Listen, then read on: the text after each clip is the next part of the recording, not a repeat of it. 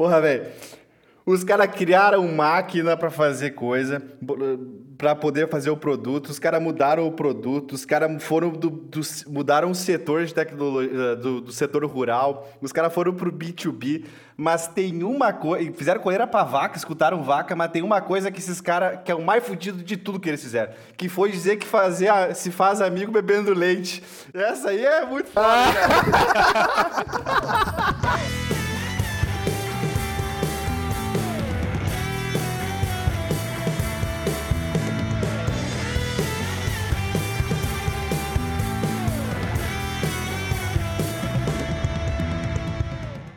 Olá, amigos! Sejam bem-vindos ao episódio Na Dúvida Cresça. E hoje nós temos um convidado especial, Leonardo Guedes. Ele é o CS, o, o, o cara responsável pelo sucesso do cliente na Colmed, que sinceramente eu quero entender quem é o cliente dele, se é a vaca ou se é o dono da vaca. Sócio fundador. e, a... e, a... gente vai aprender muito sobre isso. Eu estou realmente bem curioso para entender o que, é, que é que a gente vai conversar hoje. E hoje a gente também, como de sempre, né? Estamos com o Felipe, o André e o Marcelo, que são os meus grandes sócios aqui na Gestão DS, e cada um deles vai se apresentar para a gente poder começar a aprender um pouco mais, entender um pouco mais sobre esse mundo do agronegócio e da tecnologia associada. Oi, pessoal, aqui é o Felipe. Prazer inenarrável estar de volta aqui nesse, nesse canhão que é esse micro, que é o podcast Na Dúvida Cresça. E também muito, muito satisfeito e curioso para conversar com esse cara que não é o doutor do Liro, mas diz escutar os animais. Boa! Uh, aqui é o André, pessoal, e hoje a gente vai entender a opinião da vaca. Aqui é o Marcelo, galera, e cursinho de inglês é pros fracos. Eu quero hoje aprender como é que se fala com vaca. ah, cara, isso é muito. Esse eu tô muito curioso.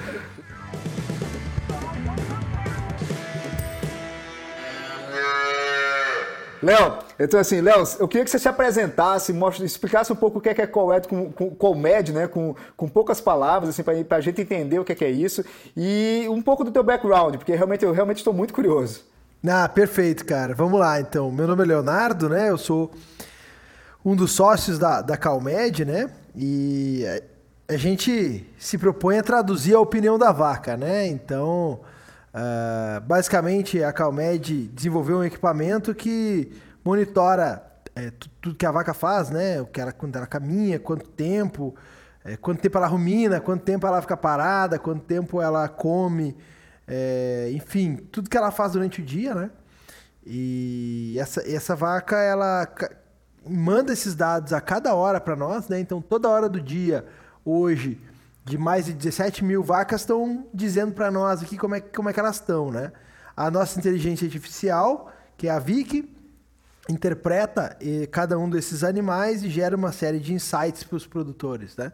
Então, basicamente, essa, isso esse é a Calmed, né? Eu sou hoje responsável pela parte de sucesso do cliente, né? Porque, como vocês falaram, é, é um grande desafio, né? Traduzir vacas, porque você tem que traduzir a vaca e contar como é que ela tá para o produtor rural, né? Não basta só traduzir ou entender, né? Então, além de traduzir, eu tenho que traduzir para alguém. E eu sou... Quer dizer que tu tá fazendo um Big Brother com as vacas, você botou as vacas lá, meteu umas câmeras, meteu os microfones, ouve essa, fica monitorando. mas tu faz umas baladas também, faz umas festas com as vaquinhas. Como é que é esse papo aí, cara? Como é que tu bota assim? Exatamente, cara, exatamente. Então, é, é um colar, na verdade, né? Ele é um, é um sensor, é um hardware, né? É, que tu coloca na vaca e, e hoje colocou o colar na vaca, ela tá, tá sendo monitorada, né?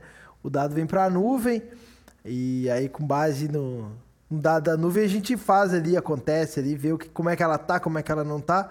Tudo que tudo que ela fizer durante o dia a gente vai saber daqui, né? Mas isso é tudo é remoto, então. apresentando também. É Oi? tudo remoto, Léo? Você, você tem que fazer, tem que estar lá com a vaca junto, como é que é esse esquema? Não, é tudo remoto. É tudo remoto, né? A gente é, monitora a vaca tudo, tudo remotamente. Hoje a gente monitora vacas em 11, 11 estados do Brasil, né? Mas se ela estivesse na China, a gente monitoraria ela igual, né? Então a gente manda uma coleira pro produtor, ele pendura a coleira na vaca, e aí a gente já tá sabendo aqui de Santa Maria como é que esse animal tá, né? Se ele tá bem de saúde, se ele tá mal de saúde.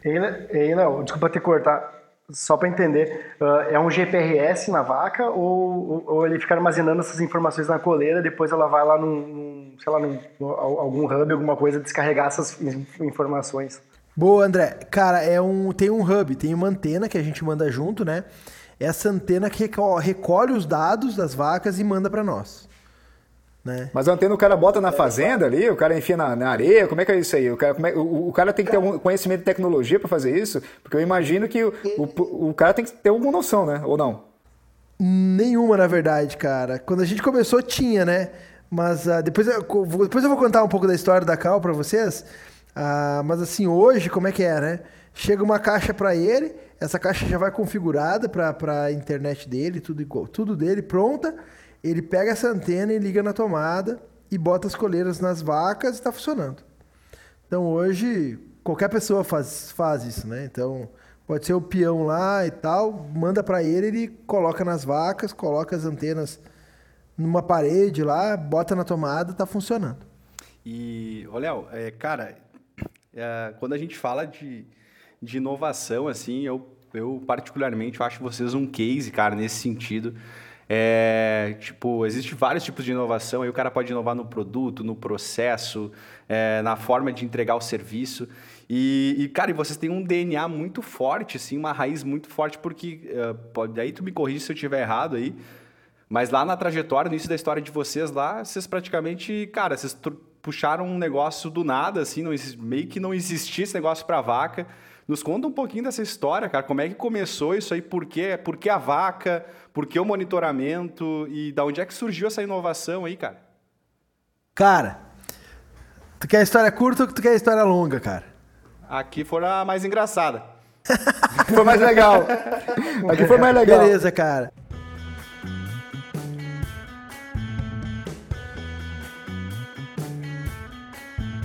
Cara, na verdade é assim, ó eu, tanto eu quanto meu irmão, né? A gente, a gente sempre teve vontade de, de empreender, desde muito novo, tá? A gente cresceu, é nosso avô era lojista, né? Então, uh, o avô era lojista em Santiago, e tinha uma loja de, de revista, né? naquela época que todo mundo ia comprar revista nas lojas, né? Hoje em dia o cara. Eh, acabou essa revista, né? Hoje tudo é tudo online. E, hum, e a gente cresceu no meio do negócio, né? Então isso era muito forte da gente de abrir, um, abrir uma empresa. E até tem um caso legal, assim, que, que como meu avô era. era ele tinha muito. É, é, ele trabalhava muito com revista, né? Então. É, o que, que acontecia, né? A distribuição de revista, ele era um distribuidor, né? Era a principal fonte de receita dele. Ele ganhava bastante dinheiro com isso na época. E ele perdeu a distribuição que ele tinha da Abril Uh, em 99, né, quando veio a crise ali de 98, 99, ele perdeu a distribuição da revista em Santiago, né, que, onde ele tinha. E eu lembro que eu, cara, eu tinha uns 13, 14 anos, assim, meu irmão tinha uns 12. E, cara, a gente tinha tanta vontade de ajudar o vô, cara, a gente, a gente procurava na, né, Começando a internet de escada ainda, né? Aquela internet que o cara acessava de madrugada. eu tô vendo até o barulhinho, assim. tô vendo até o barulhinho dela, assim. Só podia, é... só podia entrar depois da meia-noite pra pagar um pulso só. Exatamente, cara. eu lembro. do Mirk. Baixar o material, então, é terrível, não tem condições. Ô, cara, Ô, cara, eu lembro até hoje, assim, eu entrava de tarde e eu ficava constrangido, assim, sabe? Parecia que eu tava falindo a minha família, entendeu? E pagar mais de um pulso, né? O cara ficava... Aquele sentimento, né? E, e, cara, a gente achou duas distribuidoras de revista na época em São Paulo e ligamos para eles, cara. Imagina, crianças ainda, né? A gente ligou assim, querendo que os caras é, distribuíssem revista pro vô, pra, porque a gente não aguentava ver o vô mal, né? Mal de receita, com aquela situação toda. E, cara, isso marcou muito a gente, sabe? Marcou muito porque todo mundo se acomodou no momento que era para todo mundo estar tá brigando, né? Quando eu vim, viemos para Santa Maria, ainda pequeno, e estudamos, fazemos engenharia, eu me formei em engenharia elétrica, o meu irmão em engenharia mecânica, né? Quando eu estava me formando, eu abri uma primeira empresa com alguns colegas, não deu muito certo, e aí eu abri minha segunda empresa com meu irmão, que tinha um projeto de pesquisa dentro da, da, de um laboratório onde a gente fazia, que era para desenvolver um pedômetro, né? Para medir quantos passos as vacas davam para detecção de, de cio em vaca, né? Mas também para detecção de, de pessoas, enfim, né? Já era na área de, na área de é, agronegócio, pelo jeito, então. E, e, por, que, por que, que foi vaca? Foi, era fazia parte do projeto dele, tipo, caiu de paraquedas ou vocês escolheram essa área por algum motivo? Dois engenheiros. No grupo que a gente trabalhava, né, o grupo de pesquisa, tinha muita pesquisa, cara, com voltada a produto, né? Então, assim, não era a ideia de fazer aquele artigo, guardar na gaveta e acabou, né? A ideia era realmente fazer um produto que, que gerasse receita, sabe? Que fosse para o mercado, aquela pesquisa aplicada, né? E quando e quando a gente começou, tinha esse projeto, né? Ele era voltado no início não só para animais, mas também para pessoas, para uh, ah, equinos, para cachorros, para enfim, qualquer animal que fosse, né? A gente achou na pecuária um jeito, uma, uma, eu sempre brinco, né? Que quando a gente começou, tu botava na, no Google assim, pecuária de precisão, Tipo, aparecia um blog falando sobre isso, né? A agricultura de precisão já existia um horror. A pecuária nem, nem, tipo assim, era um blog falando, no futuro existirá isso. Então a gente começou a dizer, não, cara, pecuária de precisão tem que ser traduzir a vaca, né? É, traduzir quem produz, entender quem produz. Dizer como esse animal tá para ele produzir mais, né? E aí a gente abriu a Chip Inside inicialmente, e a ideia da Chip Inside era uh, desenvolver tecnologia não somente para o campo, mas para várias outras áreas, né? Uh, dois, tanto eu como o Thiago tínhamos esse projeto, a gente começou a investir, a, a contratar gente para esse projeto e para outros, né? Cara, a gente tinha projeto de automação industrial, automação residencial, uh, vaca. Cara, assim, ó, eu brinco que no intervalo. O que caminhava, vocês castra... tentavam medir. Cara, eu brinco que assim, ó, no intervalo entre castração, castração de porco e lançamento de foguete, cara. Nesse intervalo a gente fazia tudo, entendeu? Nesse intervalo, assim, ó, pode contratar, entende? Então, assim, Léo, faz sentido, então, faz sentido então que no início vocês tinham, vocês na realidade estavam procurando uma, uma, um problema para uma solução que vocês estavam querendo desenvolver. E não tinha, muito, não tinha um, um, foco determinado, mas a era a vontade de fazer, não sabia bem o que era e estava testando todas as opções disponíveis. Era isso que você, tá, é isso que você quer dizer? Exatamente, cara. Exatamente, David. A gente queria fazer alguma coisa, a gente queria muito empreender, a gente não entendia nada do mercado de vacas, nada. A gente sabia que aquele eletrônico que a gente estava desenvolvendo media vacas, né? Porque a gente estava desenvolvendo ele, mas, cara, a gente não entendia o mercado, valor daquela solução, nem nada assim, né? Tanto que a gente, cara, é, como eu falei, assim, fazia de tudo que dava, né? E aí a gente até aprendeu, principal, primeira lição, assim, que todo empreendedor devia aprender, que é sobre foco, né? Eu sempre digo isso, cara. É, primeiro empreendedor tem que saber dizer não, né? Se tu quer fazer, tá abrindo um negócio, né? Principalmente no início e tu quer fazer é, é, caneca, xícara, garrafa e vasilhame. Pelo amor de Deus, tipo, tu não fez nem a caneca primeiro, sabe? Começa fazendo a caneca, depois tu vai para xícara, depois tu vai para garrafa. E aí tu vai gradativamente ficando, se tornando uma referência naquilo que tu faz, né? E foi bem interessante porque é interessante falar isso, Léo, que o, um conceito que o, o, Jobs ele defendia muito é que o foco não é dizer não necessariamente, é dizer não para coisas boas. Porque dizer não para coisa ruim tu consegue. Mas aí um cara como tu que já está com um cara de sucesso, tá, com certeza deve ter eh, demanda para cachorro, para cavalo, para qualquer outras áreas. E acaba que se você. E são boas oportunidades, você conseguir suprir, mas se você realmente não fizer um, um, um não tiver um foco voltado para onde você quer crescer até um certo patamar, você acaba se abrindo para as outras boas oportunidades e fica sendo um cara bom em tudo e ótimo em nada. Perfeito, perfeito. Exatamente isso, exatamente isso. Tu sabe que que hum, a nossa virada de chave ela veio num, num dia que apareceu na empresa um cara de Minas Gerais e ele conversou com a gente, se encantou e ele fazia transformador e no break. E ele queria que a gente fosse uma empresa que desenvolvia no break estabilizador para ele lá, um P&D dele, né? Cara, a gente nunca tinha trabalhado com isso na vida. O cara disse isso para nós, disse assim, ah, eu queria investir aí uns 500 mil para vocês desenvolverem no break novo pra gente e tal. Cara, a gente nunca tinha trabalhado com no break na vida. Eu nunca tinha, eu não sabia nada. a gente olhou para ele e disse, fechado. Tipo assim. Parece cara, alguém que eu conheço. É, sem noção nenhuma, né? Um mês depois, cara, um mês depois, a gente sentou numa mesa, que foi a grande virada de chave da, da empresa, né? E aí conversamos, cara, o que, que a gente sabe sobre no break? Nada. Estabilizador, menos. O que, que a gente sabe sobre vaca? Alguma coisa. Beleza, é aqui que a gente vai. Esse é o produto que vai mudar o mercado. Então, beleza, vamos lá. Pô, e aí, cara, e aí abraçamos a causa e aí o negócio da empresa mudou, né? O nosso negócio antes dessa reunião, ele era assim: desenvolver soluções inovadoras que facilitem, ajudem uh, o, o, produtor rural, o cara da automação, e aí, cara, mais um parágrafo, né? Que eu não me lembro. Depois dessa conversa, o negócio da empresa mudou de novo, né? Ele passou a ser assim: facilitar e otimizar a vida do produtor. E hoje o negócio é traduzir a opinião da vaca. Tipo, se tudo cara. Se... E, é, e é legal tu falar isso, Léo.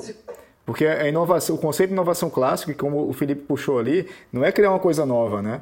É, na realidade é você fazer uma solução nova, um, um resultado novo em algo que já existia em outro segmento, outro mercado, ou até outra solução do passado. Que é, são aquelas várias áreas que você está construindo aqui agora.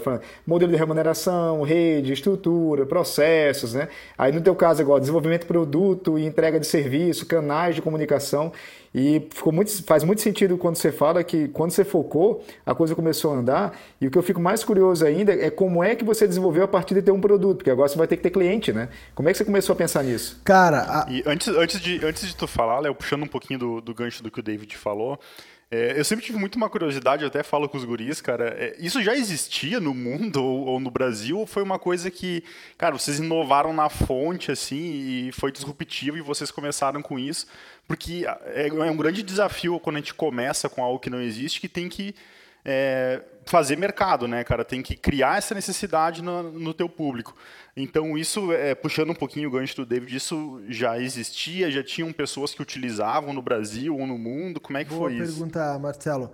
Cara, assim, já existiam monitores de animais, né? Uh, da Europa, principalmente, existiam. Uh, principalmente monitores de atividade, né? Uh, monitores de atividade. Existia uma empresa que estava começando a lançar um produto similar ao nosso, que monitorava ruminação e tal, né? E, cara, e, e, e assim, mas todas empresas milionárias, multimilionárias, assim, né? E isso é, isso é curioso, sabe? Até hoje eu, eu, eu acho curioso, assim, que é um produto que eu sou suspeito para falar, mas que eu acho legal pra caramba, sabe? Um produto que tem um, uma base imensa, assim, de, de possibilidades, né? E, e as nossas correntes até hoje são empresas bilionárias, sabe? E nessa época tinha essa empresa, que era uma empresa israelense, né? Tava começando com o produto deles no, na Europa e a gente começando no Brasil o monitoramento de por coleiras, né? Então, cara, foi bem disruptivo assim, até nem só a questão de clientes, sabe? Mas vários passos atrás quando é, desenvolver fornecedor, entende? Tu ligava pro fornecedor e tu dizia assim, cara, eu preciso desenvolver uma cinta. Pra quê? Ah, eu preciso de uma cinta de qual tamanho? Peraí, vou medir. Aí media lá e tal. Tal tamanho. Ah, tá. Pra onde é que vai? Vai pra uma vaca. Ah, tá. Beleza. Pode ser couro? Não pode. Por quê? Aí tu começava a pensar em durabilidade, né? Em em incomodar o animal, não pode incomodar o animal, né? Vocês tiveram que inovar em todos os sentidos, cara, no, no processo interno, na, no, no, produto, depois no, na entrega. o cara, todos, cara, não, não imagino a, o tamanho do os, desafio de vocês. Os, os primeiros, as primeiras mil coleiras que a gente fez, cara, estragaram todas, cara. Todas as mil coleiras. Porque assim, a gente nunca pensou que. É, mas é uma coisa óbvia. Hoje, hoje, tipo assim, cara, tu tá colocando um produto no animal uma coisa é tu. É um eletrônico, entendeu? É que nem tu botar um celular no animal, né? Então, cara, é um animal de meia tonelada que bate num ferro, num canzil quase todo dia, que bate nas outras, que tá na chuva, que tá no sol, que. Então é uma coleira que tem um eletrônico dentro, mas se mole não pode estragar, se cai não pode quebrar, né? E a vaca tá no pior cenário, ela tá batendo, ela tá estragando, né? E até tem uma história legal disso aí, cara, que, que é um outro conceito que a gente aprendeu dentro da Cal lá, que é do difícil, o difícil é fazer o simples, né? É, essa história é muito legal. Porque assim, ó, a gente, para testar né, o, o, produto, no início, o que a gente fazia, né? A gente fazia, a gente é, é, tava criando três máquinas, né? Uma para molhar a coleira, né? Porque a gente tinha perdido mil coleiras, né? Então, tipo assim, cara, mil coleiras é muito dinheiro, velho. A gente tinha perdido, assim, toda a economia que a gente tinha botado fora pro erro do projeto, né? Então, aí a gente, não, vamos fazer máquina para testar. Fizemos uma máquina só para molhar a coleira, uma máquina para bater na coleira para ver se ela aguentava impacto, né? E outra para agitar a coleira para ver se realmente estava funcionando o sensor, né? Cara, engenheiro, né? Faz projeto, velho, e tal, e compra maquinário, mil pila aqui, dois mil. E projetando quando ia sair aí numa reunião, aí o Thiago, né, o meu irmão, chegou e disse assim: Léo, tu quer molhar, tu quer bater e tu quer agitar. Porque tu não bota dentro de uma máquina de lavar roupa, cara. E aí, cara. Cara, já tava pronta. E aí a gente simplificou Malditos três processos, velho, em um gente. só, cara. Em um só. E deu mais resultado ainda, cara. Mais resultado ainda, sabe? É, é- é um teste extremo, né, cara? Não tem, não tem escapatória. Não tem, cara. Se ela resist- resistisse a máquina de lavar roupa, bem, tá louco. Ô, Léo, e pelo que eu tô entendendo, cara, tipo, eu acho muito massa o case de vocês, assim, porque, cara, além de inovar na fonte, né, porque é, hoje a gente tem um pouquinho desse conceito que as maiores inovações, elas não são só no produto, né, mas em todo o ecossistema que entrega. Vocês inovaram no produto e, pelo que eu tô entendendo, depois vocês inovaram no processo, porque tu, é, tu tá falando ali que primeiro vocês montavam todas as coleiras, vendiam a coleira, mas eu sei hoje que a, a call aí é mais um, um formato assim, tipo de monitoramento, quase um, um SaaS aí, um acompanhamento parecido com a gente aí, e aí teve essa inovação no processo também, cara. Como é que foi isso aí? Cara, isso foi o seguinte, velho. Quando a gente começou, a gente queria vender produto, né? Como, cara, como todo mundo faz no setor do agro, né? Vende pro produtor e deu, acabou, vai embora, né? Só, cara, tu imagina assim, chega um, dois guri, três guri lá na tua fazenda, entendeu? Que tu nunca viu na vida, ninguém nunca ouviu falar. Que não são produtor, vieram do- da cidade e conheciam leite de caixinha. Entendeu? e esses guri, cara, chegam pra ti e dizem assim: Cara, ô, ô, Felipe, eu conheço uma história dessa numa clínica médica. Eu conheço uma história igualzinha na clínica médica, Felipe. Marcelo deve conhecer também. Os caras que se meteram a fazer gestão com médico sem não ter nenhum médico da família. Não, mas é bem isso aí, cara. E aí, meu, a gente chegava nas fazendas e, cara, ninguém comprava, entende? Porque não era barato, né? É, Comprar coleira, material e tal. E, cara, essa história foi bem interessante também, porque foi o seguinte: isso aconteceu.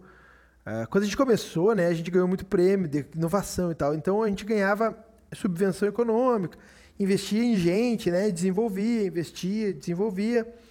E, e aí, cara, uma hora acabou, entendeu? Acabou o dinheiro, a gente tava entrando no mercado, foi bem na, na hora que a gente tava entrando no mercado, não conseguia vender nada, né?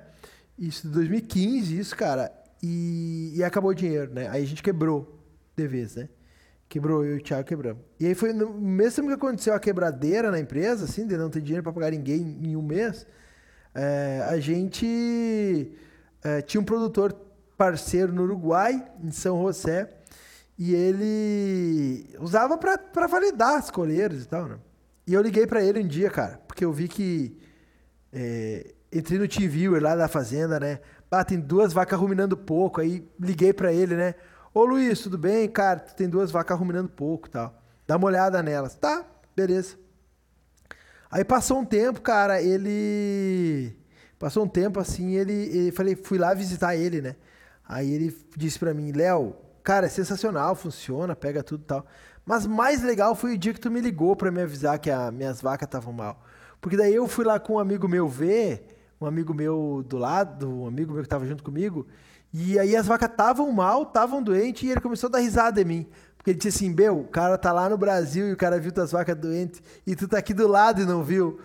Aí, cara, depois dessa sacada, assim, quando ele me falou isso, que veio o estralo, assim, que a gente precisava, que era assim, cara, eu não, eu não tenho que vender um produto, entendeu? Eu tenho que entregar um resultado.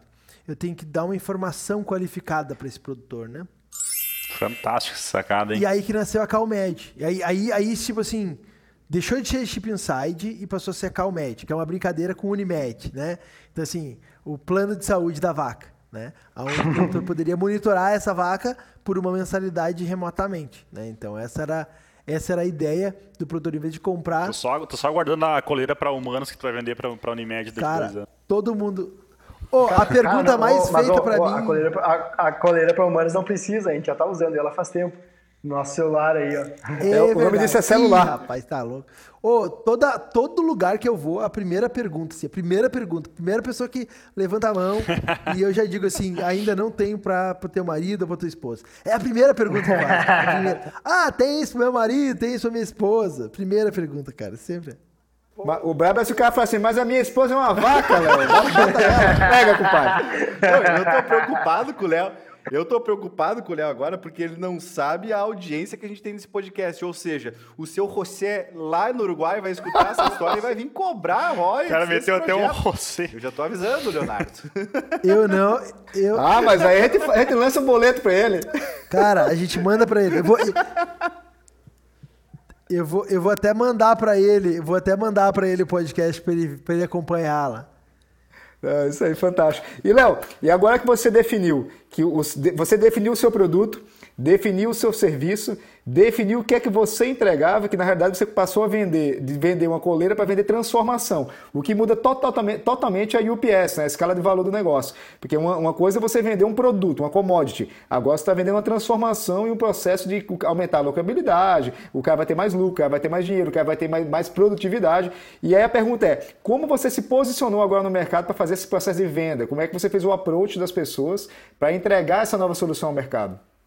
Cara, a gente fez isso em duas etapas, tá? A primeira etapa foi o seguinte, tá? Bem, depois que aconteceu toda essa, essa fase, depois eu, eu conto pra vocês da 2015 pra cá, a gente recebeu um investimento, né? Logo depois, né? E, e aí, cara, a gente não era conhecido, a gente precisava ser conhecido, né? Então a gente a- a- pensou em duas frentes. A primeira frente era como ser conhecido no campo, mas não ser conhecido assim, ah, o fulano de tal, mas ser próximo, né? Então eu fiquei um ano da minha vida viajando pelo Brasil todo. Em um ano eu acho que eu viajei seis meses seguidos, assim, em dias, né? Ah, indo em feiras, in- indo em eventos, conhecendo o, o pessoal do meio e, cara, é, assim, conhecendo a fundo mesmo, sabe? Indo lá, tomando chopp, sabe? É, e, sabe, conhecendo. Eu queria, eu queria que as pessoas Coitado, me Eritilha, eu sinto até pena. É, Pessoal, esse é um problema, cara. O...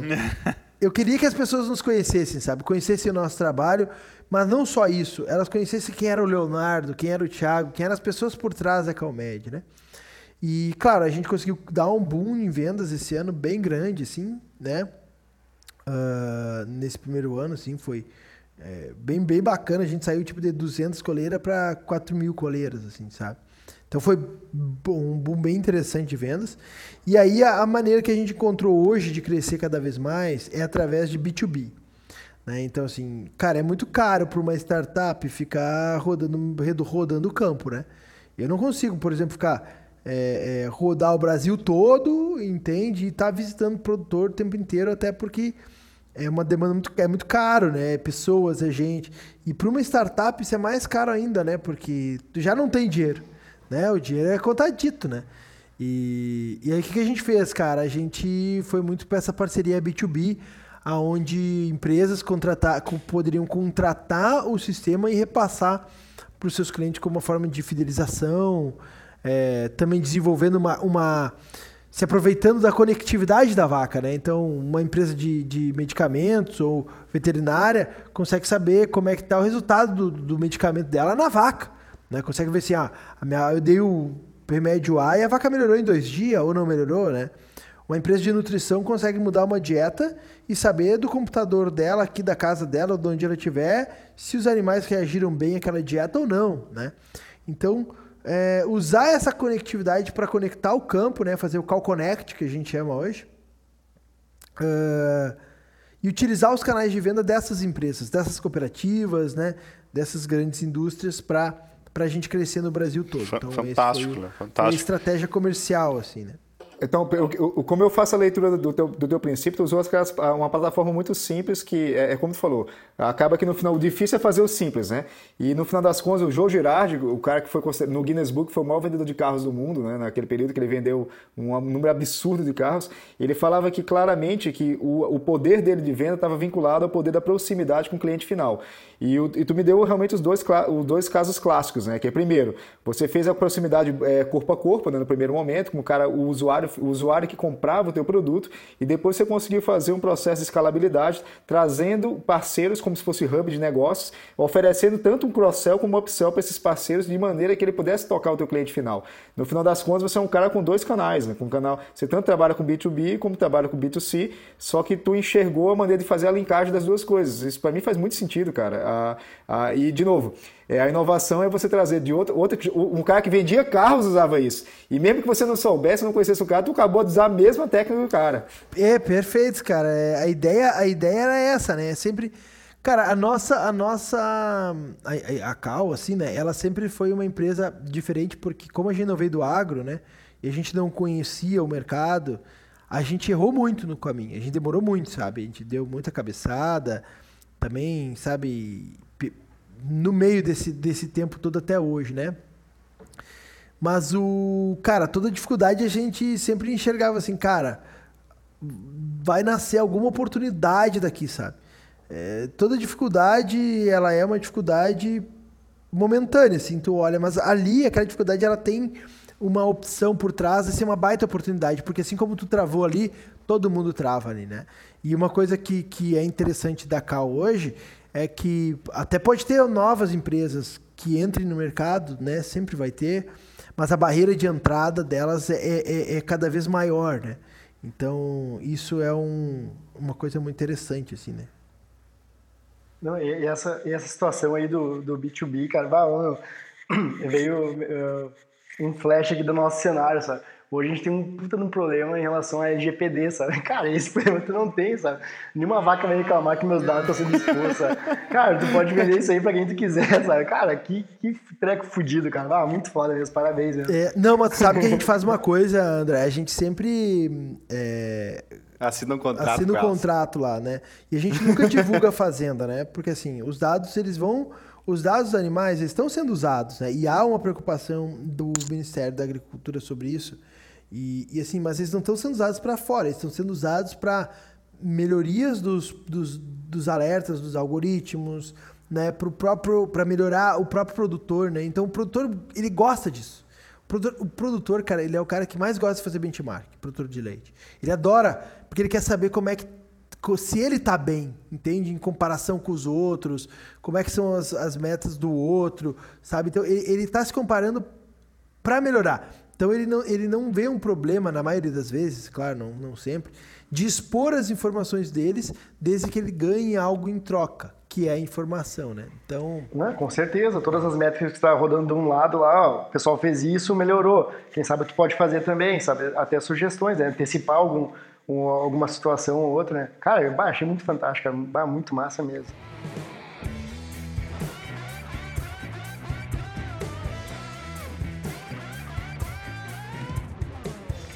Ô, Léo, é uma coisa que fica, uma coisa que faz sentido para mim, e aí eu queria que você como é, ver se você entende dessa, da mesma maneira. É, na minha cabeça, te ouvindo falar e ouvindo toda a tua jornada, tudo, vocês são, na minha cabeça, vocês são uma empresa de Big Data, na realidade. Big Data que, que Big Data ou Small Data, dependendo do volume de dados, né? Que no final das contas vocês oferecem também o hardware, mas oferecem uma análise de soluções, né? Que é a análise do volume de dados, da variedade de dados. Tenho certeza que você pega dados tanto do ponto de vista de, de, de movimentação, quanto de ruminação, quanto outros dados necessários para o seu, seu cliente, né? Sua vaquinha lá é, a velocidade de encontro e recebimento desses dados e análise, como também a veracidade, que é o mais importante. Né? É, a gente, como gestão DS, a gente também tem algum, algum ponto de small data que a gente faz com o nosso, o nosso CRM, os nossos, e acaba que a, no nosso mercado a gente se diferenciou exatamente como vocês fizeram. É, a gente tem uma barreira de mercado alta né, na, na, área médica, não é tão fácil entrar no nosso mercado, mas uma vez entrando e entregando uma variedade de dados com velocidade e uma veracidade dessa entrega, o nosso cliente final também tem uma, uma, uma chance chance maior de performance. É, tu consegue enxergar também esse, esse patamar, que você seria uma empresa de dados e entrega de inteligência? Como é que você vê esse, eh, do, desse ponto de vista? David, eu vou te dizer assim, ó, hoje a empresa, o que a empresa menos faz é coleira, cara. O que a empresa menos faz é coleira. Tanto que a coleira é terceirizada hoje, né? Tem, tem uma empresa terceirizada que monta ela, ela grava com o código que a gente desenvolveu, né? Claro que a gente tem um setor de desenvolvimento de hardware só para isso, né? Mas assim, o foco da empresa é inteligência, análise, big data. É, é esse, sabe? Esse é, esse é o futuro. Hoje a gente analisa os dados da vaca, que porque é um dado que pouca gente tem, né? São poucas empresas do mundo que tem isso. São três empresas do mundo que tem, quatro empresas do mundo que tem isso. Então, cara, tem quatro empresas do mundo que tem esses dados, então, claro, é o diferencial, né? E é um dado bacana porque é um dado que a vaca tá me dando, independente do produtor registrar alguma coisa ou não no software, a vaca tá me dando aquela informação a cada hora do dia. Então, se ele não coloca lá que aquela vaca, o que que ele, que, que ele registra, qual foi o diagnóstico daquela doença ou tratamento, eu sei que pelo menos ela ficou doente, pelo comportamento dela, né? Uh, mas hoje a VIC, que é a nossa inteligência, ela já leva em consideração mais dados, né? Então ela leva em consideração esses dados, ela leva em consideração os dados da fazenda e os dados da nuvem. Então hoje eu dou alertas da vaca, mas a gente agora também vai dar notificação da fazenda. Que tipo de notificação? Ah, Uh, vacas por secar, vacas vazias, metas da fazenda. Ó, hoje tem que fazer isso, amanhã tem que fazer aquilo, né? Quase como uma secretária do produtor e também dados da nuvem, tipo assim, é, estresse térmico. Amanhã vai fazer uma temperatura muito alta. Então eu posso avisar o meu produtor que amanhã das duas às seis o estresse térmico das vacas vai ser muito alto, então ele tem que ligar o ventilador e o aspersor, entende? E aí eu vou muito além da, da coleira. Eu, eu me torno uma ferramenta onde eu ajudo ele a fazer o gerenciamento do negócio dele, mas não um gerenciamento onde ele tem que sentar e, e, e escrever num software, né? Mas um gerenciamento direcionado. Eu direciono ele para as ações do dia a dia que muitas vezes ele esquece de fazer, né?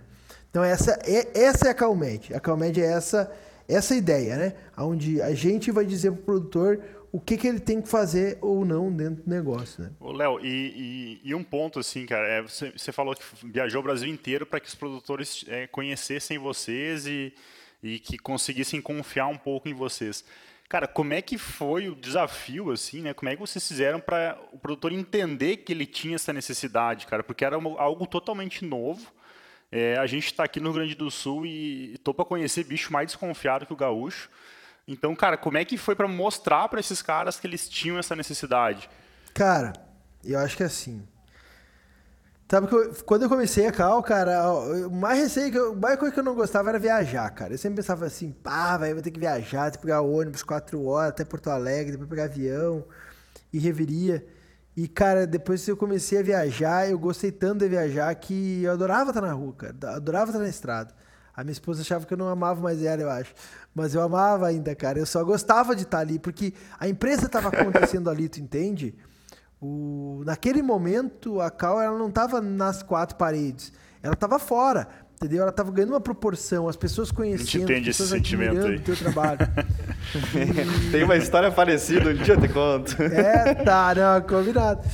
E aí, cara, eu. No início a gente batia nos produtores e dizia assim, cara, vamos. É, é, vamos colocar uma coleira que mede ruminação. Cara, às vezes ele nem sabia que era ruminação, sabe? Então, o início foi bem difícil, assim, porque o mercado não estava preparado para tecnologia, né? Aí, com o tempo, cara, é, com o tempo ele foi se preparando, a gente foi entrando em mais empresas, né, em mais fazendas. Eu acho que é muito uma questão de confiança e essa questão de confiança ela leva duas, duas coisas, tá? Empatia, a tua empatia e tu tá nos lugares, né? Então, assim, tu tá numa feira, tu tá num evento, cara, tu tem que, tu tem que interagir, tem que conhecer as pessoas, tu tem que dar tua cara a tapa, entende? Tu tem que realmente querer fazer parte daquele meio. Né? E se tu quer fazer isso, o meio, ainda mais o meio rural, que é um meio muito aberto, é, por mais que não pareça, assim, o pessoal é muito aberto, ele vai te acolher, sabe? Eu acho que, que isso aconteceu, assim, em todos os lugares que, que a gente foi, a gente foi muito bem recebido, assim, muito bem mesmo. Poucos poucos casos, assim. Tem os casos negativos, assim, foda, mas é, na maioria das vezes foi sempre bem positivo. Ô, Léo, e cara, contando, contando a trajetória que estou escutando, assim, é muito, muito bacana, cara, porque é, remete a muita história parecida, assim, acho que todo mundo que, que empreende de fato, assim, tem essas, essa, essas indiadas aqui, como a gente diz aqui no Rio Grande do Sul, né, cara, de bater de porta em porta, vocês aí no caso era porteira em porteira, é, cara, como é que, tipo, a mentalidade de vocês ali, Léo, porque fui, fui, escutando a história de vocês, cara, vocês começaram inovando na, na assim, um DNA forte na inovação aí muda, muda produto, muda processo, quebra. Cara, como é que foi a mentalidade? Tipo, tu e o teu irmão, dois caras engenheiros que não eram do setor de, do agro. É, ao mesmo tempo, a gente sabe, nesse setor de tecnologia, que quando tem uma inovação como a de vocês, tem muita gente em cima querendo dissolver o negócio, querendo entrar. É, cara, como é que foi a mentalidade que vocês tiveram durante esse processo? Porque tu falando é muitos pontos de inflexão. E conta um pouquinho para nós aí mais dessa parte aí desse, desse apoio, se tiver algum mentor, algo nesse sentido, conta aí um pouquinho que a gente sempre gosta de passar isso para os empreendedores aí que estão nos escutando. Cara, todo mundo te ensina alguma coisa, né? A gente teve vários mentores, claro, ao longo do, do processo, né? Cada um deixou um pouco deles. Mas eu acho que uma coisa. Uma coisa que pesou muito, sim, cara, na, na no caminho da, da Calmed é que a gente, não sei, cara, a gente nunca aceitou desistir, sabe, cara? A gente quebrou várias vezes, assim, de não ter o que pagar pro pessoal. É, teve essa vez em 2015, meu. É, cara, a gente quebrou, a gente tinha várias pessoas que trabalhavam, né, por causa das bolsas, né, que a gente tinha dos editais, o dinheiro acabou. Aí a gente, não, meu, vamos fazer o seguinte, vamos ficar só com o pessoal necessário. Aí a gente mandou, sei lá, dois terços do time todo embora, assim, ficou só quem era totalmente necessário. Todo mundo ganhando, tipo assim, é, tipo assim, cara, eu pago 800 pila aqui, que é o que eu consigo, né? E aí, cara, e aí a gente chegou para essas pessoas e disse assim, cara, fulano, tu é um cara fera, eu quero ficar contigo na empresa. Eu, eu nós precisava do cara, né? Preciso ficar contigo para me crescer, mas eu tô quebrado, eu não tenho dinheiro. Então, mas eu fiz um plano, eu tenho um plano aqui. Aí a gente vendeu 10% da empresa para um investidor anjo, né? Que colocou na época 60 mil reais. Aí ele colocou 60 mil reais, durava seis meses esse dinheiro dentro da empresa, né? E a gente disse assim, cara, a gente vai, eu posso te pagar seis meses até agosto. Eu lembro que era até agosto. Eu posso te pagar até agosto, que dava seis meses, né? Só que além de poder te pagar até agosto, eu, eu preciso te pagar. É, é, é, eu só posso te pagar a metade do que tu ganha. Mas que isso não dava para pagar todo mundo, né? E foi dinheiro que a gente conseguiu Metade levantar. pelo dobro. E eu preciso que tu trabalhe o dobro. Porque a empresa, se tu não trabalhar o dobro, a empresa tá fodida, tá, tá quebrada, né? Foi daí que Exatamente. surgiu a Black Eu acho Friday, ótimo que ele fez. ele- não, não, A Black Fraud. eu acho o máximo saiu, que velho. ele, ele- ele criou, Ô, não, ô, ele criou um Big Brother pra vaca, pagava metade pros caras, todo quebrado, e ainda seguiu no barco e alguém está louco, cara. Ô, e os caras seguiram. Ninguém saiu, cara. Ninguém. Teve um, um rapaz que trabalhava com a gente, até ele fez um desenho no quadro da empresa, assim, né? Era uma casa, um carinha segurando a casa, tremendo, assim. E ele dizendo assim: ó, enquanto tiver um cara aqui segurando a casa Um, um cara. sábio né? uma vez me falou, David, não sei se tu vai lembrar dele, que cultura segura a casa, né, meu? É, cultura segura a casa. É verdade. isso aí. E eu e o Thiago trabalhava de noite, né, cara? A gente trabalhava dando aula de noite pra se manter, né? Porque a gente não tirava nada da empresa, né? A gente ia pagar nossas contas, né? Então a gente se mantinha na aula de noite. Bah, foi foda, cara. Essa época foi foda, porque, cara, imagina tu chegar em casa todo dia às 11 horas. Aí tu acordar às 7 horas e todo dia às 11 horas, né? Pô, eu e o Thiago não se separamos das mulheres nessa época, porque elas eram forte mesmo, porque Na verdade, você só, não se separa porque vocês eram irmão e todo domingo tinha o churrasco da família. Mais ou menos, velho. Mais ou menos, mais ou menos, né? Ah, e aí, cara. Mas eu e o Thiago sempre foi muito, muito próximo, assim, cara. Um nunca deixou. Quando um tá mal, o outro aguenta, sabe? Então um sempre sabe quando o outro tá fora da, da casa e aí o outro segura, sabe? O outro bota o outro no chão. E a vida toda foi assim, cara. E acho que na empresa também, assim. Acho que isso, isso levou muita gente a, a, a não desistir até nem só por si, sabe, cara? Mas por não poder deixar o irmão mal. Como é que eu ia deixar a bucha no colo do meu irmão sozinho ou ele no meu, sabe? E aí não tinha, cara. Eu tava com outro e ia até o, até o final. E aí em 2016 surgiu a Incid, né? Que daí a gente foi atrás de, de, de investimento investimento mais pesado, assim, né? E aí surgiu a Incid, que foi o primeiro investimento realmente maior de venture capital que a empresa teve. E aí começou a mudar realmente a Calmed, né? Aí a Calmed realmente começou a, pensar grande. Mas esse, é- a Incid, vocês que procuraram ela, vocês procuraram ela ou ela procurou vocês? Como Cara, é que foi, foi o legal, processo cara, de approach? foi assim, nós procuramos ela, eu mandei um e-mail, né, fiz um cadastro e eles nos acharam no site no mesmo tempo, assim. Então, tipo, o cara de Porto Alegre veio nos visitar e ao mesmo tempo o cara de Minas me ligava, assim, pau, sabe? Então eles nos acharam e nós achamos eles juntos, digamos assim, né? Mas a gente estava procurando, óbvio, obviamente, né? E aí a gente viu os, um grande problema de não se mostrar, né? Porque na época a gente era muito caseiro aqui, né? É, foi bem antes de viajar ao Brasil e tudo mais. E, e aí, cara, quando eles nos conheceram, eles vieram para cá Cara, em um mês a gente estava com investimento, sabe? Demorou dois, três meses para entrar o dinheiro. Um mês para ser aprovado, sabe? Eu lembro até hoje o Gustavo, que era o cabeça da, da Incid, ele dizia assim, cara, não fecha com mais ninguém. Se alguém te oferecer alguma coisa, tu segura, me espera, mas não fecha. Né? Então, foi bem bacana, assim, essa, essa conversa, né?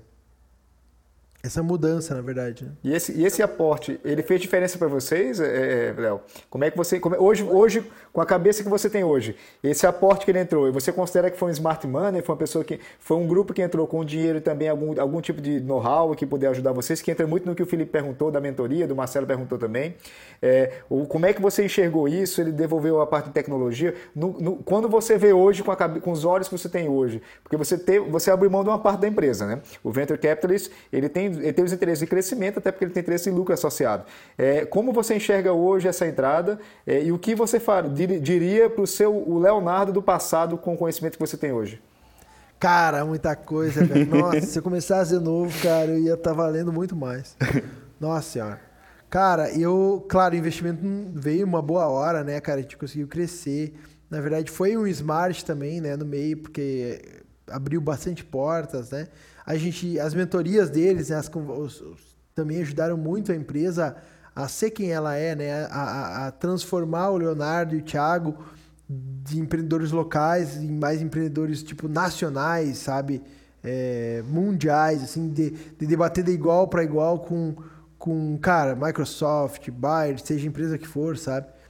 E a, transformou, né? Transformou a gente enquanto postura de profissional, né? É, claro que a gente teve também antes participou de outros programas, como a mentoria da Endeavor, né? É, participa, nós temos um sócio que é o C5 que nos dava as mentorias na parte de zootecnia veterinária. Então a gente buscou sempre estar atrás do, do conhecimento como um todo, né? O meu irmão faz muito isso. E eu, hoje eu sou mais assim. No, no, início eu não era muito assim. Eu era o cara da festa. Né? O Thiago era o cara mais sério e eu era o cara da, da confraternização, digamos assim, né? E, um, e ele sempre cobrava muito a gente estar tá melhorando, sabe? Então a gente estudou muito sobre vaca, estudou muito sobre zootecnia, sobre veterinária. É, cara, eu sou engenheiro eletricista, hoje eu estou fazendo doutorado em zootecnia. Não tem nada a ver, né? Mas é, a gente se cobrou muito assim de, de aprender realmente sobre o mercado que a gente estava entrando, né? E a mentoria foi muito boa para mexer com isso com a gente, né? Para nos mostrar que a gente tinha que saber desenvolver, mas a gente tinha que saber de finanças então a gente, o Thiago foi lá, fez MBA em finanças, tinha que fazer projetos. A gente foi lá, estudou projetos. Cara, gerenciamento de projetos. Cara, é, tudo que a gente viu que, que, que o domínio que a gente não tinha, a gente foi atrás, né? É, também por um conhecimento da empresa, mas também por uma curiosidade nossa, né? A gente, eu, eu digo assim, eu sou muito curioso, né? Então, cara, não tem nada pior que tu ver uma vaca ficando sei lá, mudando o comportamento dela e tu não tem noção do porquê que aquilo está acontecendo, sabe? A riqueza do que tu está perdendo é muito grande, né? Então a gente buscou ir muito atrás disso para poder crescer quanto empresa, né? E Léo, é, desse investimento então que você recebeu, hoje vocês, hoje vocês, pelo que eu estou entendendo, você teve um investimento inicial que foi investimento anjo, depois teve um VC, aí tu adquiriu, vocês começaram a pegar esse corpo de empresa nacional, começou a falar de, de, de frente com outras pessoas, é, teve, foi, teve uma exposição para outros investidores, imagino, e como também até aqui ou até fora do país. E hoje, como você enxerga a Calmed? É, o que, que você vê no futuro para a empresa e como você se enxerga nela? Perfeito, boa pergunta, David. Cara, assim, falando do Leonardo passado, que era outra pergunta eu não te respondi, né? Mas, cara, eu vejo assim, uma coisa que a gente fez muito aqui na empresa, né, antes de responder do Leonardo do futuro, é... cara, uma coisa que a gente fez muito no início, principalmente, a gente subvalorizou o que a gente tinha, sabe? A gente fez muito isso. Por não ter dinheiro muitas vezes, sabe? A gente nunca levou assim, cara, tem três empresas no mundo que fazem isso, cara, sabe? E elas são milionárias. E nós somos uns peão aqui no, no, sul do fim do mundo, né? E eu acho que a gente valorizou muito pouco até na busca por captação, sabe? Na busca por investimento, enfim. É, eu acho que a gente demorou muito tempo para profissionalizar a gestão da empresa, sabe? Para ter uma visão clara, para dizer os nãos necessários que a gente tinha que dizer, para ter foco, sabe? E, e, fazer com mais calma, né? Às vezes a gente, na pressa, pressa é diferente de velocidade, né? É, o cara que, que tá com pressa, o cara tá, tá botando os pés pelas mãos, né? A gente teve muita pressa.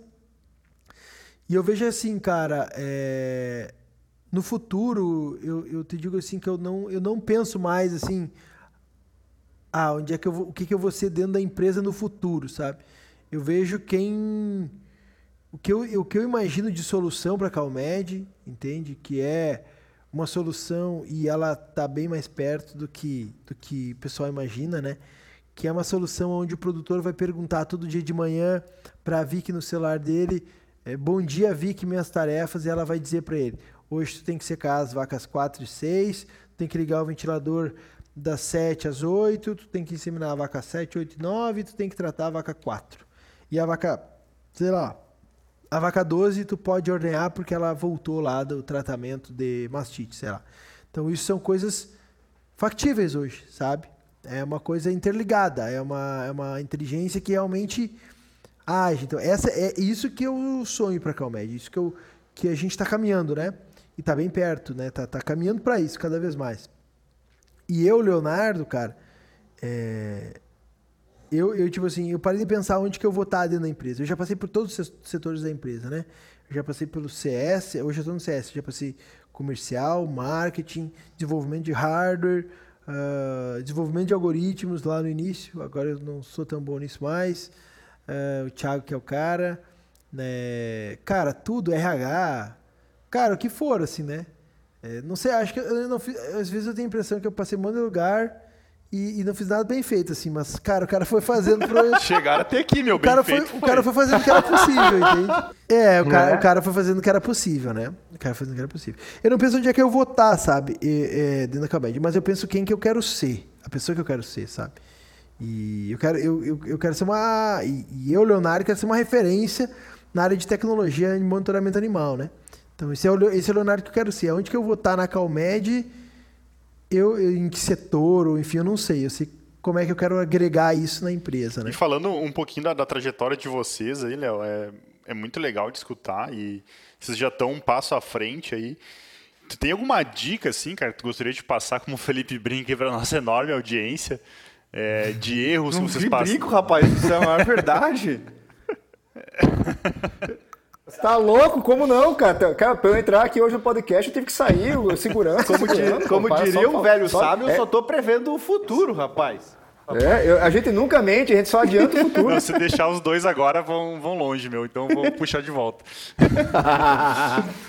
Vocês já estão um passo à frente aí, né? Então, cara, uma dica que tu queira passar tanto pra gente como para quem nos escuta aí que está começando ou que já está é, um pouco mais avançado, mas que não está no nível de vocês ainda, de algum erro que vocês tenham cometido ou de acertos, cara, algo que tu queira passar assim que, poxa, fez muita diferença na trajetória de vocês, eu gostaria de escutar de ti, assim, que vocês são uma empresa que eu admiro bastante. Cara, obrigado, brigadão, Marcelo. Cara, eu acho que assim, é... Assim, eu quem sou eu para dar dicas, né, cara? Mas é do que eu, do que eu, além do que eu falei, assim, eu acho que ter foco, acho que é a principal coisa, né? Nunca desistir, assim. Claro, não é que tu vai, tipo, tá quebrado, não tem como pagar ninguém, vai continuar remando ali contra todo mundo, né? Mas, cara, se tu acredita no negócio, se tu acredita naquilo, tu dá um jeito, velho. Tu dá um jeito. Cara, a gente já, cara, já teve quebrado várias vezes, assim, e a gente levantava dinheiro em uma semana. Quando a coisa apertava, velho, o pessoal dizia assim, bah, mas tu não gostava de viajar porque tu viajava. Cara, tu não tem dinheiro para pagar ninguém. E tu tá ali, tem, sei lá, cinco caras pra pagar. Tu vai fazer o quê? Tu vai entrar no ônibus e vai viajar, velho, entendeu? Tu vai vender, tu vai dar um jeito de pagar essas pessoas. Então, eu acho que a dificuldade que te transforma, né, em, em cada ser uma pessoa cada vez melhor, né? E eu tenho uma história que eu gosto muito também, cara. É que é uma história que eu, que eu vivi há pouco tempo até, cara. Foi lá em, em Minas Gerais, eu tava jantando e passou um catador de lixo, cara. E ele tava cansado, pediu para conversar um pouco. Aí a gente começou a conversar com ele, né? E eu olhei pra carrocinha dele, assim, cara, tava a carrocinha cheia de adesivo, de tudo que era loja e tal, né? E eu comecei a olhar e ele disse assim, pá, viu, esse é o meu negócio. Aí eu disse assim, como assim? Ele disse, eu não sou catador, eu faço marketing. Aí ele me explicou, cara. Ele cobrava por espaço do coisa do da, da, da coisa de catalixa ali, por espaço uma mensalidade Fantástico. das lojas da cidade. É um e ele só usava o carrinho de, cata, de catalixo pra, pra. Não tinha nada dentro, tá ligado, cara? Ele tinha tipo dois papelão. Assim. Ele só usava para ir passando na cidade para fazer o marketing, entendeu? E aí, cara, às vezes a gente. Depois daquele dia eu pensei assim, cara, tem gente que paga milhares de reais para aprender sobre receita previsível, cara. Sabe? Tipo assim, receita recorrente e tal. Cara, o cara é catador e o cara tá aplicando isso, velho. Porque ele entendeu o que, que dá dinheiro para ele todo mês e o que, que não dá. Então, eu acho que a dificuldade de ter molda, entende? A dificuldade faz tu ser criativo, faz tu não não não não desistir na primeira na primeira na primeira dificuldade. Mar sabe? calmo não faz bom marinheiro, né, cara? Exatamente. O verdadeiro guerreiro se forge no calor da batalha, né? Eu sempre acreditei nisso, né? E, cara, tem uma coisa que todo empreendedor tem, velho, que ela não tem, tu, tu, que é uma coisa chamada, assim, que não é teimosia, velho, é feeling, sabe? Tu sente. Sabe? Tem, tem coisa que não tem, cara. Quando a gente bolou a ideia da Calmed, receita é, recorrente, não parava em pé, entendeu? Não parava em pé. Entendeu? Financeiramente não, não ia pagar as contas, entendeu? Todo mundo dizia, os caras lá da, da A e B, as empresas, ah, porque isso aqui tu vai quebrar, tu vai quebrar, tu vai quebrar. A gente quase quebrou, cara. Mas foi, mas não quebramos, entendeu? Foi o jeito que a gente achou de, de tirar o projeto do papel. E a gente sentia que aquele era o caminho, que ia dar certo aquilo lá. A gente fazia pesquisa de satisfação, muitas vezes os caras diziam assim: não, não, não, eu não alugaria uma coleira. e o mesmo cara alugou a coleira, tipo, quatro meses depois, entende? Porque ele não tinha entendido as vantagens de alugar uma coleira ao invés de comprar a coleira. Então, uh, tu muda a percepção do teu mercado, né? Conforme a maneira com que tu oferece né? uma, uma, uma solução. Não, o Henry Ford já falava isso, né? Se eu fosse perguntar para os meu, meus clientes o que, é que, o que é que eles queriam, eles não iam pedir um carro, iam pedir um cavalo mais rápido, né? Exatamente. Então, às vezes você tem que entregar é, é, a transformação que eles precisam ser. Tem, tem, alguém na empresa que adora, que adora essa frase aí, David. Não é. Alguém, ele? Deve ser do comercial, deve ser do comercial. Não, então, Léo, cara... Não, esse aí é do Marcelo. O dia que ele for escrever o livro dele, no prefácio, vai ter isso aí. Ah, fantástico. Léo, cara, adorei, adorei, adorei, cara, o teu podcast. Assim, eu, é, é que não, você não consegue ver porque é um podcast, é áudio, né? Mas eu anotei muita coisa aqui, porque finalmente, assim, é, como você falou, os conhecimentos, a jornada, o mindset, a forma de approach dos problemas, a simplicidade são coisas replicáveis. O sucesso é algo replicável, é algo estudável e é algo aplicável, né? E o objetivo desse podcast é exatamente isso. Não só a gente fortalecer nossa cultura, como os guris falaram, eu, Marcelo, Felipe e André, eu faço questão que todos nós sempre estejam aqui, porque a gente acaba fortalecendo muito a nossa cultura, a gente acaba aprendendo, e é com pessoas como você que já tiveram uma trajetória totalmente diferente do nosso mercado, mas totalmente igual ao nosso propósito, que a gente começa a crescer cada vez mais.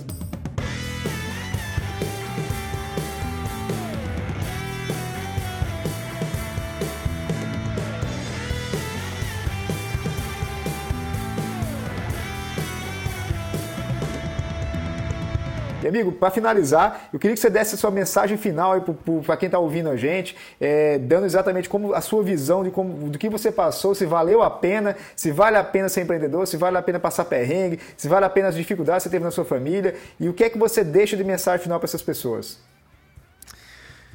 Pessoal, eu acho que assim, a minha mensagem final, ela, ela é mais ou menos assim. Eu viajei o Brasil todo, né? E pra muita, muita gente que trabalhava comigo dizia assim, cara, como é que tu aguenta, velho, viajar toda semana? Cara, eu conheci gente de tudo que é lugar. Eu conheci do interior do sertão, cara, ao, ao, ao Cerrado Mineiro lá, a, sabe? A São Paulo, cara. A, conheci gente que eu nunca imaginei que eu ia conhecer na vida, sabe? E isso foi sensacional como desenvolvimento pessoal, assim, para mim, né? E, e para todo mundo que fez isso, né?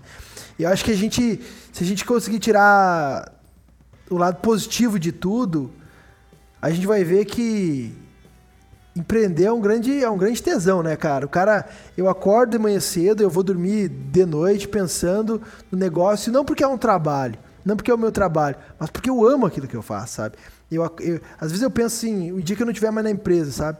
Como é que vai ser? E eu, eu me imagino triste, sabe? Porque é, isso me motiva muito, sabe? Isso me motiva a, a, os desafios que a gente tem, as possibilidades que elas existem, né? Só que eu entendo que as pessoas elas têm que fazer uma escolha na vida. E essa escolha ela se baseia no seguinte: entre ser coadjuvante ou ser protagonista, né? Então, tu tem uma vida, tu tem uma chance de ser protagonista no filme da tua vida, e as pessoas muitas vezes podem escolher ser coadjuvante, entendeu? Que claro, tu vai sofrer menos, tu vai ter menos responsabilidade, tu vai ter uma vida muito mais tranquila muitas vezes, né? É, mas tu vai ser aquilo, tu vai ser coadjuvante, né? E é uma escolha de cada um. E tudo bem ser coadjuvante, né? E, mas tem pessoas que não, que, que elas têm uma vida garantida, de certeza, e elas querem tornar essa vida memorável. Elas querem deixar. O, elas querem ser, imorta, ser imortais, né? Por mais que talvez não consigam, uh, eu acho que uh, só vai chegar perto de ser um, uma pessoa imortal pela obra que vai deixar no mundo aquelas pessoas que tentarem ser assim, né? E acho que esse é, é o recado que, que eu queria deixar, onde, cara, tudo bem, se, sim, a escolha que cada um fizer, ela é sua, sabe? Mas se tu não aprender a fazer uma coisa que tu quer muito fazer agora, tu vai fazer isso quando, cara? No, no, final da vida, sabe? Tinha um colega meu de engenharia que falava, cara, um amigo meu de 40 anos disse para mim que estava muito velho para tocar gaita. Cara, ele tem mais, mais 40 anos pela frente, cara. Entendeu? Ele tem mais dobro da vida que ele viveu, sabe? Tudo que ele viveu, ele tem mais igual. Ele tá com 40 anos. Ele tá achando que é tarde para ele aprender a tocar gaita. Então ele vai aprender a tocar gaita quando, cara? Na próxima vida? É a mesma lógica, sabe? Tu vai deixar para quando aquilo que mexe contigo todo dia, né? Acho que essa era a mensagem que eu queria deixar aí pro, pro pessoal e agradecer vocês pelo convite. Tá contando um pouco da história da empresa, é sensacional, e passa um filme na cabeça da gente, né? A gente lembra de histórias que a gente nem tipo, esquece no dia a dia, né? E é muito bacana relembrar tudo isso. Muito obrigado, pessoal. Pô, Léo, e essa é a proposta da gente, cara. O, o, o, termo, o título, na dúvida cresça, não é por acaso. Se o cara da gaita, se tiver, quando ele está na dúvida se ele vai aprender ou não, ele tem que. Ele, o ideal é ele sempre escolher crescer. E é o que a gente adota na nossa vida, a gente quer que as pessoas ao lado da gente adotem também, porque a gente realmente acredita que quando você tem dúvida de alguma coisa, escolha crescer. Amigão, muito obrigado mesmo. Você faz parte da nossa família agora. E agora você está ralado que vai chegar um boleto na sua casa lá. Tá, e também trabalha com marketing. Pô, obrigadão, Léo, cara. Obrigadão, Léo. Valeu, mesmo. pessoal. Um grande abraço. Valeu, Léo. Não, fantástico, fantástico. Valeu, Léo. Muito obrigado aí, cara.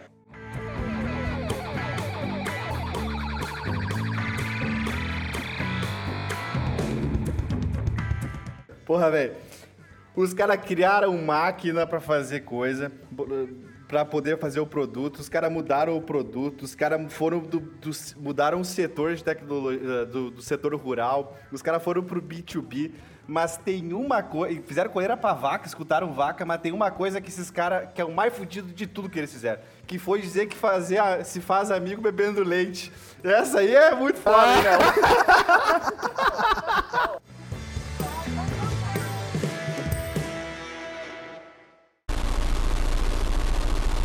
Eu, eu, eu, tenho que falar uma. Não, não, ô meu, não, e, e vocês não se ligaram ainda. O que que impulsionou isso tudo? Sabe o que, que foi? Eles perderam as Playboy lá do grupo dele lá. Porque a Playboy é, é, pela, é pela Abril, né? Meu Deus, é, não, eu, o, o, editor, cara, bota isso aí, pelo amor de Deus, cara. Não, é não tira isso não, bota isso aí. Era das Playboy, Claro, cara, 12 anos, os caras com todo o gás ali, ó, perderam. Agora a gente vai ter que tomar rumo na vida, né? Não, é isso aí. meu Deus do céu. Não, o... o que é o propósito de vida de uma pessoa que movimenta a gente? Cara, fantástico. Cara, melhor coisa ai, cara. Eu sou grato por gente ter criado esse podcast, cara. Que, ó, ó negócio bom, a gente aprende, se diverte, só falta a gente estar tá junto agora.